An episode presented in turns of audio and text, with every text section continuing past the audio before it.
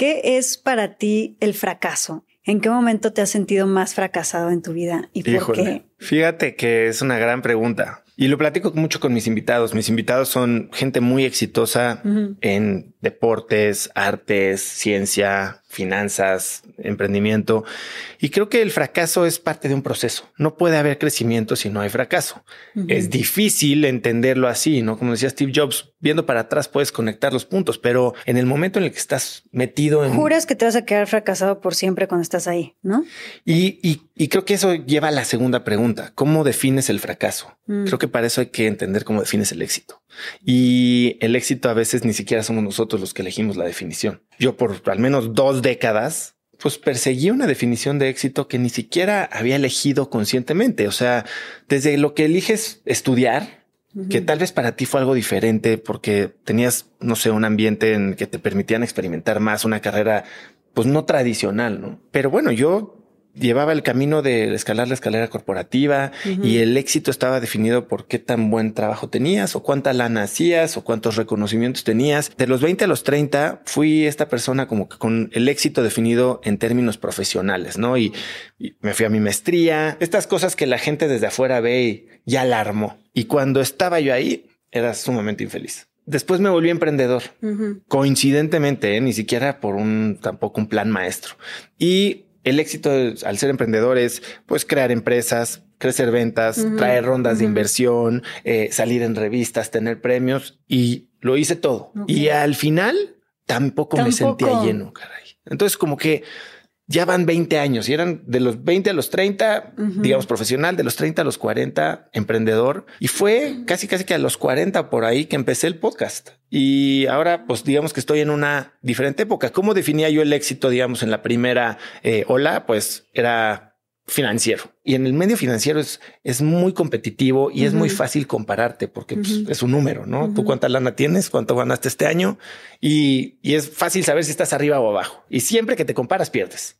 No importa qué bien te vaya, siempre va a haber alguien que le va mejor. Y después la segunda ola era el reconocimiento. Y, y ahora creo que en esta tercera ola lo que quiero hacer, y si pensamos en décadas, llegar a los 50 sintiéndome realizado. Que hoy tengo una definición de éxito muy diferente. Yo creo que para mí el éxito es saber a dónde vas y tener la oportunidad todos los días de trabajar en acercarte. No es si me cae un piano ahorita saliendo de aquí y me muero, entonces que ya no fui exitoso. Yo estar hoy aquí ya, para mí ya es una definición de éxito.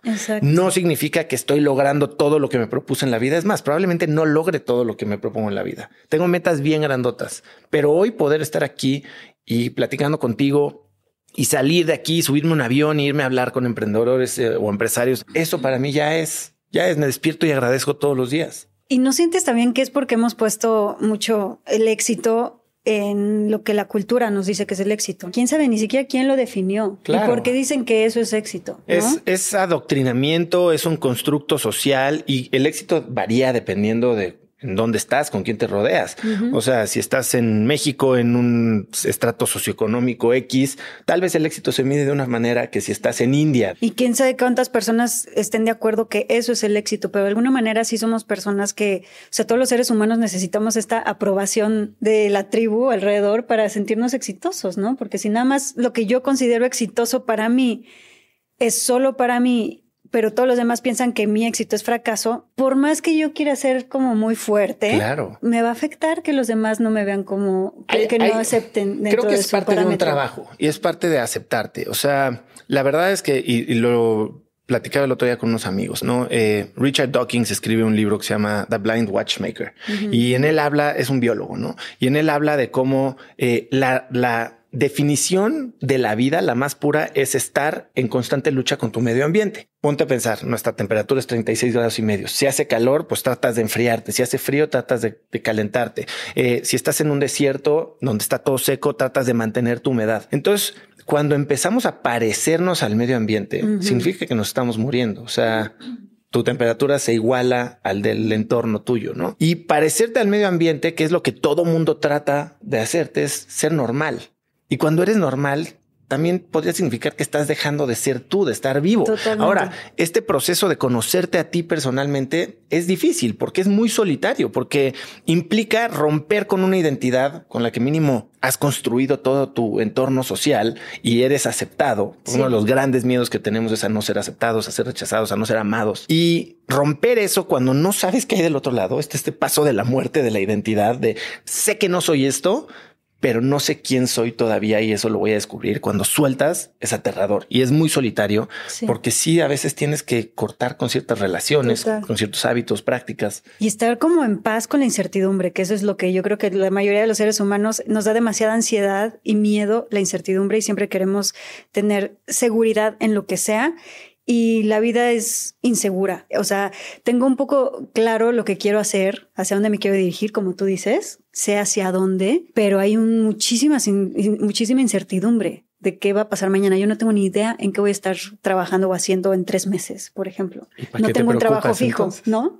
No estoy como en una empresa donde, ah, sí, voy a estar trabajando todo el año de 8 a 5 de la tarde en tal lugar. Cero. De alguna manera, pues está divertido vivir así porque entonces no, no te afecta tanto cuando la vida cambia y la vida es cambio constante, incertidumbre constante. Te iba a decir justo eso. Y a ver, venimos de tres años de que pusieron el mundo de cabeza y perdimos seres queridos, empresas, trabajos, casas, eh, libertades. Claro. Y cuando estamos tan clavados en dominar el sistema, en controlarlo y en encajar en un sistema puede funcionarnos, pero siempre y cuando ese sistema no cambie.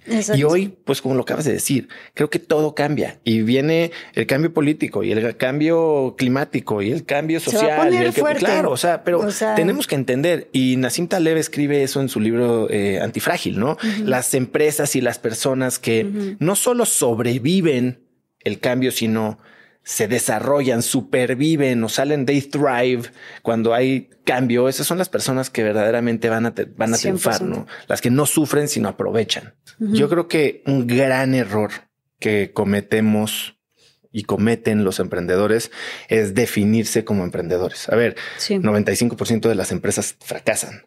Y cuando tú pones toda tu identidad en algo que tiene 95% de probabilidad de fracasar, bueno, pues te estás posicionando para una pérdida bien grande. Eso aplica para el matrimonio también, ¿eh? También. o sea, si soy esposo, y se muere tu esposa o te deja por el otro, puta, entonces que ya no eres nada. Y yo creo que lo primero es uno, entender que somos mucho más que nuestro trabajo, que somos mucho más que nuestra pareja, que incluso que nuestros hijos o que nuestro dinero, o sea, somos. Y con eso creo que puedes empezar a construir un poquito de resiliencia.